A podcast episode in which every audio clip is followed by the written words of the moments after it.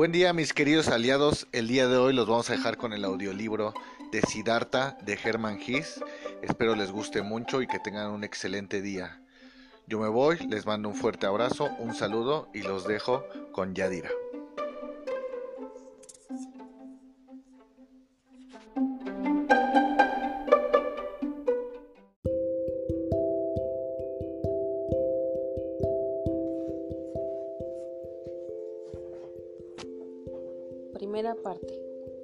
El hijo del Brahman. Siddhartha, el agraciado hijo del Brahman, el joven halcón, creció junto a su amigo Govinda, al lado de la sombra de la casa, con el sol de la orilla del río, junto a las barcas, el umbrío del bosque de sauces y de higueras. El sol bronceaba sus hombros brillantes al borde del río, en el baño, en las abluciones sagradas, en los sacrificios religiosos. La sombra se adentraba por sus negros ojos en el boscaje de mangos, en los juegos de los niños, en el canto de su madre, en los sacrificios religiosos, en las enseñanzas de su padre y sus maestros, en la conversación de los sabios. Ya hacía mucho tiempo que Siddhartha participaba en las conferencias de los sabios. Con Govinda se entrenaba en las lides de la palabra, en el arte de la contemplación, de saber ensimismarse. Ya podía pronunciar quedamente el Om, la palabra por excelencia. Había conseguido decirlo en silencio, aspirando hacia adentro. Aprendió a enunciarlo calladamente, aspirando hacia afuera. Concentrado su alma y con la frente envuelta en el brillo de la inteligencia.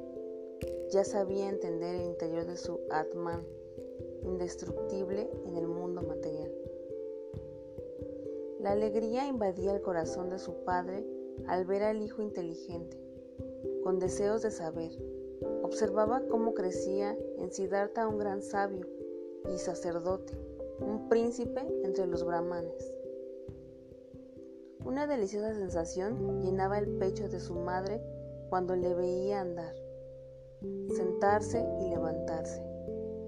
Siddhartha, el fuerte, el hermoso, el que caminaba sobre, sus piernas delgadas, el que saludaba con perfectos modales. El corazón de las hijas de los brahmanes rebosaba amor cuando Siddhartha paseaba por las callejuelas de la ciudad, con la frente iluminada con mirada real, con caderas estrechas. Pero Govinda era el que más amaba a Siddhartha, su amigo, el hijo del Brahman. Sentía afecto por la mirada de Siddhartha y por su cálida voz. Gustaba de su manera de andar y de sus armoniosos movimientos. Apreciaba todo lo que Siddhartha hacía y decía. Pero lo que veneraba más era su inteligencia, sus altos pensamientos ardientes, su férrea voluntad y su vocación sublime. Govinda lo presentía. Este no será un brahman corriente, ni un oscuro funcionario de los sacrificios, ni un ávido comerciante de fórmulas mágicas, ni tampoco un orador vano y vacío, o un sacerdote malicioso. Sin embargo, tampoco será una mansa y estúpida oveja entre la masa del rebaño. No, y tampoco él, Govinda, quería ser así, un brahman como hay diez mil. Quería seguir a Siddhartha, el amado, el maravilloso. Y sí, Siddhartha un día se convertía en Dios. Si un día entraba en el imperio de la luz, Govinda le seguía entonces como su amigo su acompañante, su criado, su escudero, su sombra.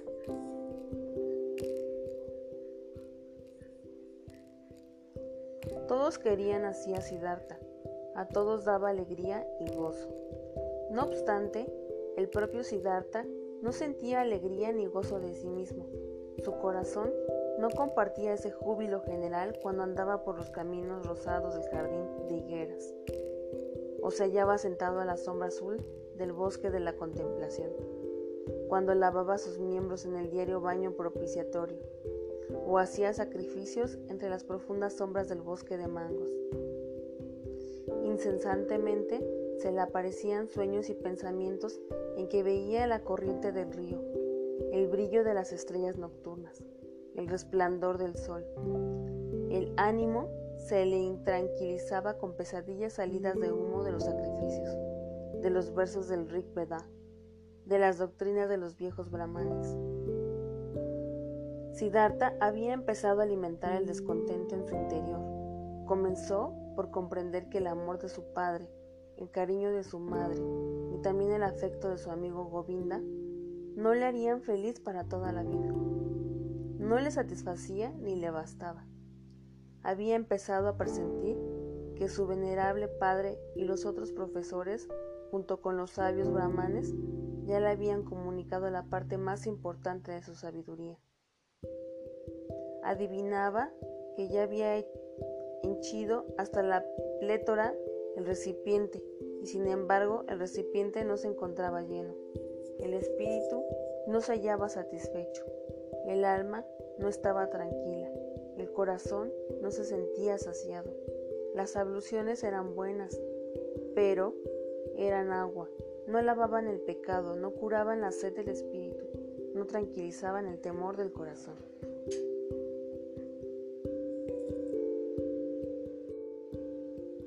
Los sacrificios y la invocación de los dioses eran excelentes, pero ¿lo eran todo? ¿Daban los sacrificios la felicidad? ¿Y qué sucedía con los dioses? ¿Realmente era Prajapati el creador del mundo? ¿No era el Atman lo único, lo indivisible?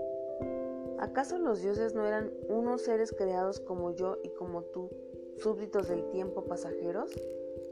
¿Tenía sentido entonces ofrecer sacrificios a los dioses? ¿A quién más se debían ofrecer sacrificios y mostrar devoción que no fuera al único, al Atman? ¿Y dónde se podía encontrar el Atman? ¿Dónde vivía? ¿Dónde latía su corazón eterno? ¿Dónde sino en el propio yo, en nuestro interior, en lo indestructible que cada uno lleva dentro de sí? Pero ¿dónde se hallaba este yo, este interior, este último? No es carne ni es hueso, no es pensamiento ni conciencia, así lo enseñan los grandes sabios. Entonces, ¿dónde? ¿Dónde se encontraba? ¿Existía otro camino para llegar al yo? ¿Al Atman? ¿Un camino que valía la pena buscar? Pero nadie enseñaba ese camino, nadie lo conocía, ni el Padre, ni los profesores y sabios, ni los sagrados ritos de los sacrificios. Todo lo sabían los brahmanes y sus libros religiosos. Lo conocían todo.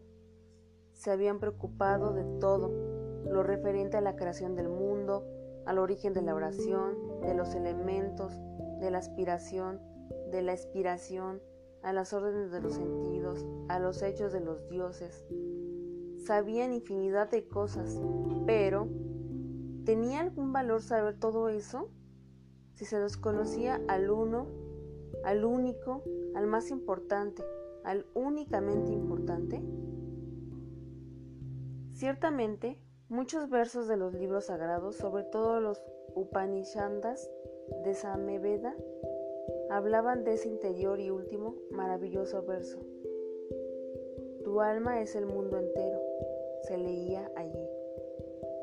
Y escrito está que el hombre, mientras duerme, durante el sueño profundo, entra en su propio interior y vive en el alma, en el Atman.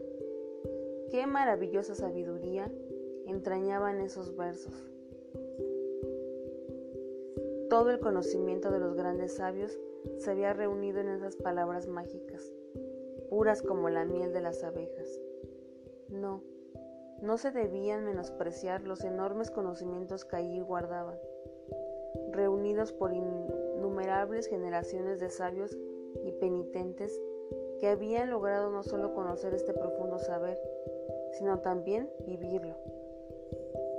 ¿Dónde se encontraba el experto que era capaz de retener el Atman desde el sueño hasta el despertar?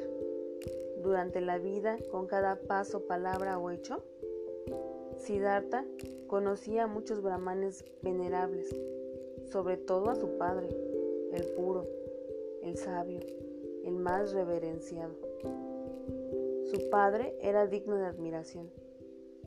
Su comportamiento resultaba sosegado y noble. Su vida era pura, su palabra sabia, los pensamientos de su frente delicados y aristocráticos.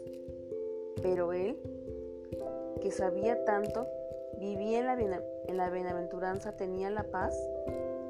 ¿Acaso no era también uno de los que buscaban siempre sedientos?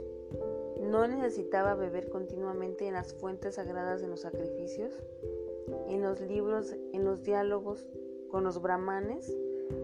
¿Por qué él, que era irreprochable, tenía que lavar diariamente sus pecados, esforzarse cada día en la purificación, repetirla cotidianamente?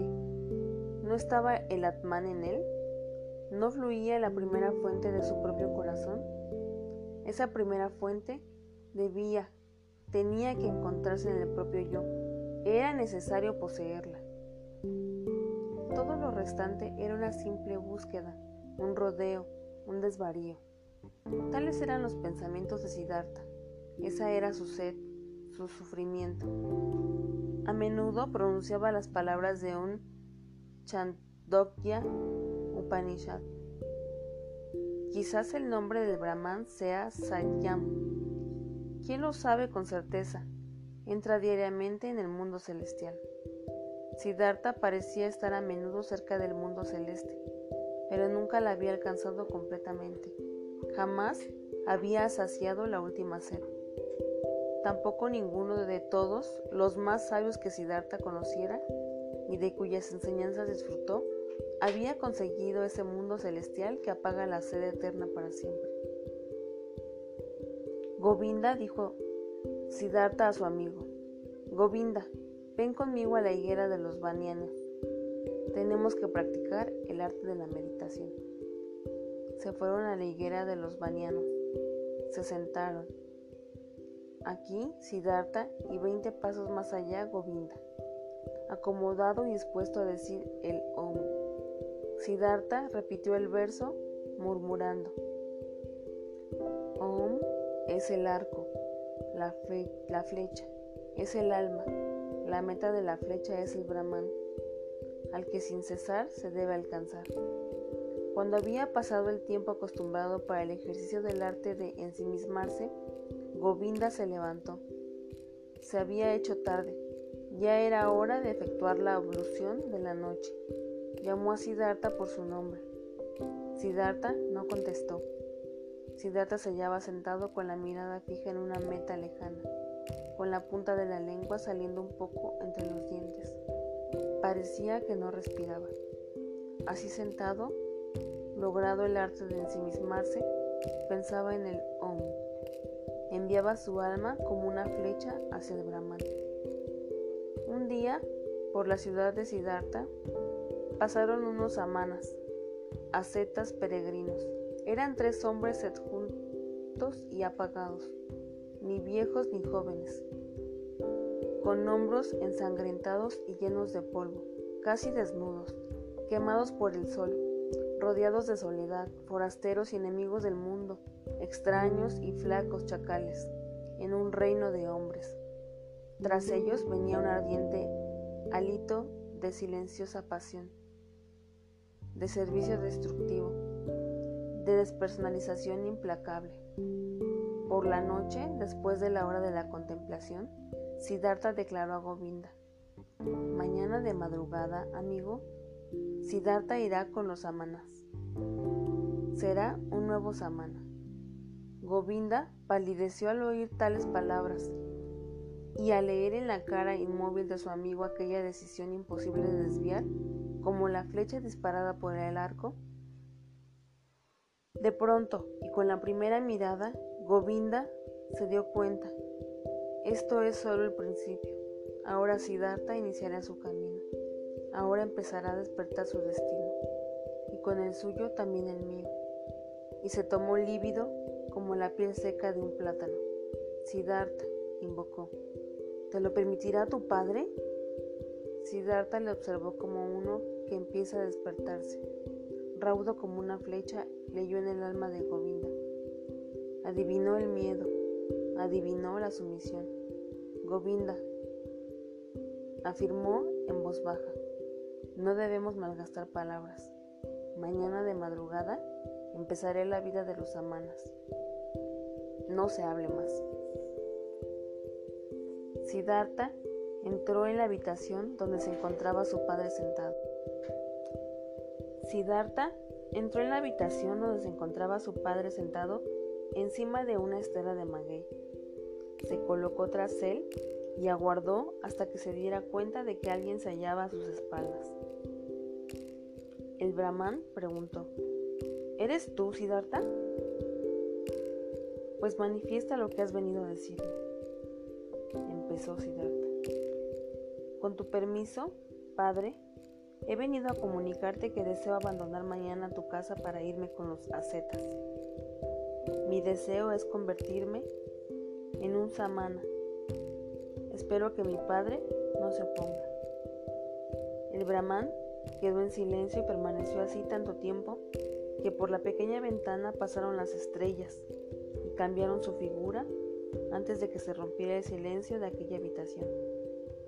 Callado y sin moverse, se hallaba el hijo, con los brazos cruzados. Callado y sin moverse, el padre seguía sentado sobre la estera, y las estrellas pasaban por el cielo. Entonces declaró el padre, no es conveniente que un brahman pronuncie palabras violentas y furiosas, pero la indignación estremece mi alma. No quiero oír de tu boca este deseo por segunda vez. Lentamente se levantó el brahman. Siddhartha continuaba callado con los brazos cruzados. ¿Qué esperas? preguntó el padre. Siddhartha contestó. Tú ya sabes. Buscó su cama y se tendió en ella lleno de ira. Después de una hora, el sueño no había conseguido cerrarle los ojos. Se levantó el brahman, paseó de un lado a otro y por fin salió de la casa. A través de la pequeña ventana de la habitación, miró hacia el interior y vio a Siddhartha en el mismo sitio, con los brazos cruzados. Pálido, con su clara túnica reluciente, el padre regresó a su lecho con el corazón intranquilo. Después de una hora sin conseguir conciliar el sueño, se levantó otra vez, paseó de un lado a otro, salió de la casa y observó que la luna había salido. A través de la ventana de la alcoba contempló el interior y ahí se encontraba Siddhartha sin haberse movido, con los brazos cruzados, con la luz de la luna reflejándose en sus desnudas piernas, con el corazón abrumado. Regresó a su cama y volvió después de una hora, de dos horas.